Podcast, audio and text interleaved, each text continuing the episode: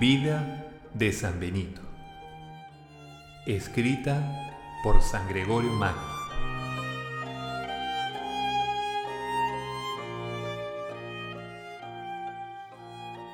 Sobre el milagro de su hermana escolástica.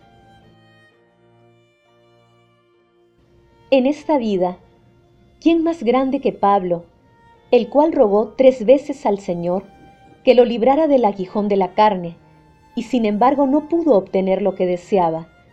Por eso es necesario contar cómo el venerable Padre Benito quiso en una ocasión algo que no pudo obtener.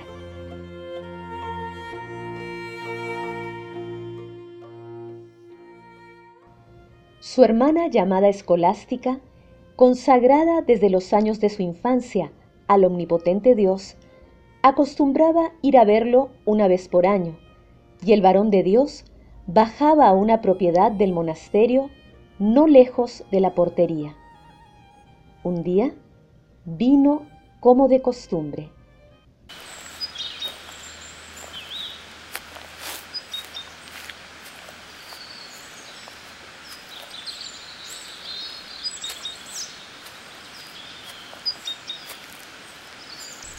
Hola hermana. Benito, quise venir antes.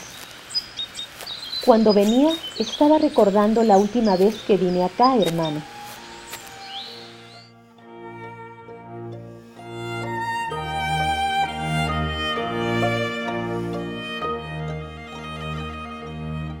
Y su venerable hermano descendió hacia ella junto con algunos discípulos. Ocuparon todo el día en las alabanzas a Dios y en santas conversaciones.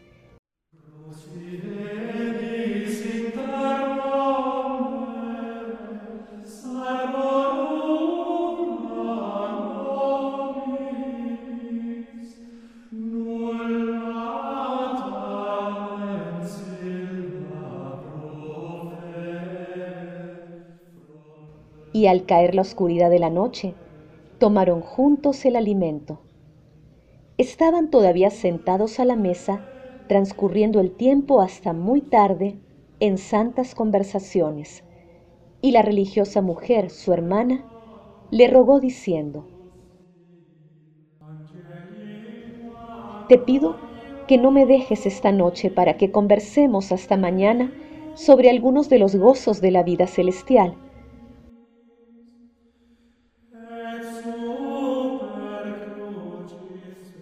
Él le respondió, ¿Qué es lo que dices, hermana? No puedo quedarme fuera del monasterio.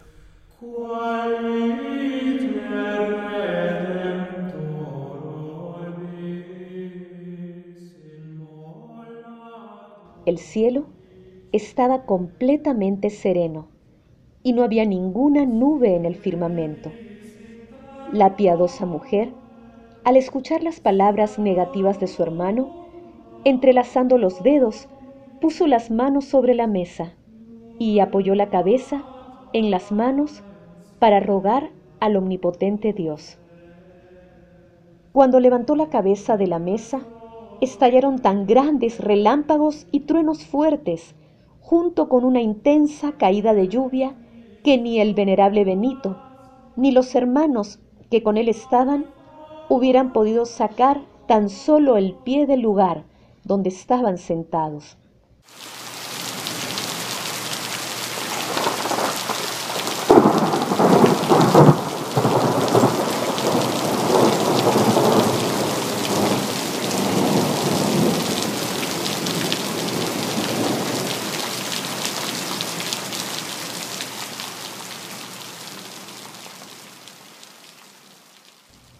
Realmente, cuando la piadosa mujer apoyó la cabeza en las manos, derramó sobre la mesa ríos de lágrimas con los que cambió la serenidad del firmamento en lluvia.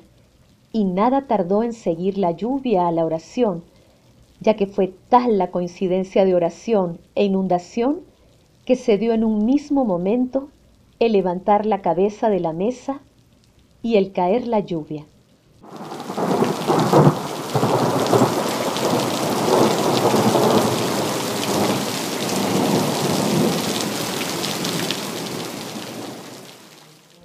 Entonces, el varón de Dios, al ver que no podía volver al monasterio entre los relámpagos, los truenos y una imponente lluvia torrencial, comenzó afligido a quejarse diciendo, Que el omnipotente Dios te perdone, hermana. ¿Qué has hecho? A esto ella le respondió, es que te rogué y no quisiste escucharme. Rogué a mi Señor y me escuchó. Ahora, si es que puedes, vete, déjame a mí y vuelve al monasterio. Pero él, que por su voluntad no había querido quedarse, ahora vencido, no podía salir fuera de la habitación y tuvo que permanecer en el lugar. Fue así como pasaron en vela toda la noche y se saciaron en santa conversación, en mutuo intercambio sobre la vida espiritual.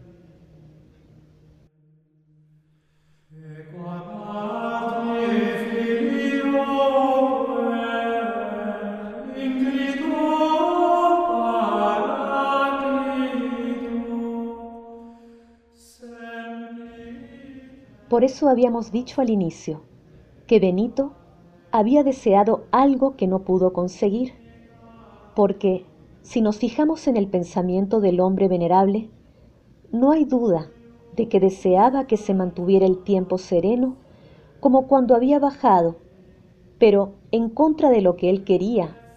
Por el poder de Dios omnipotente ocurrió el milagro, alcanzado por el corazón de una mujer.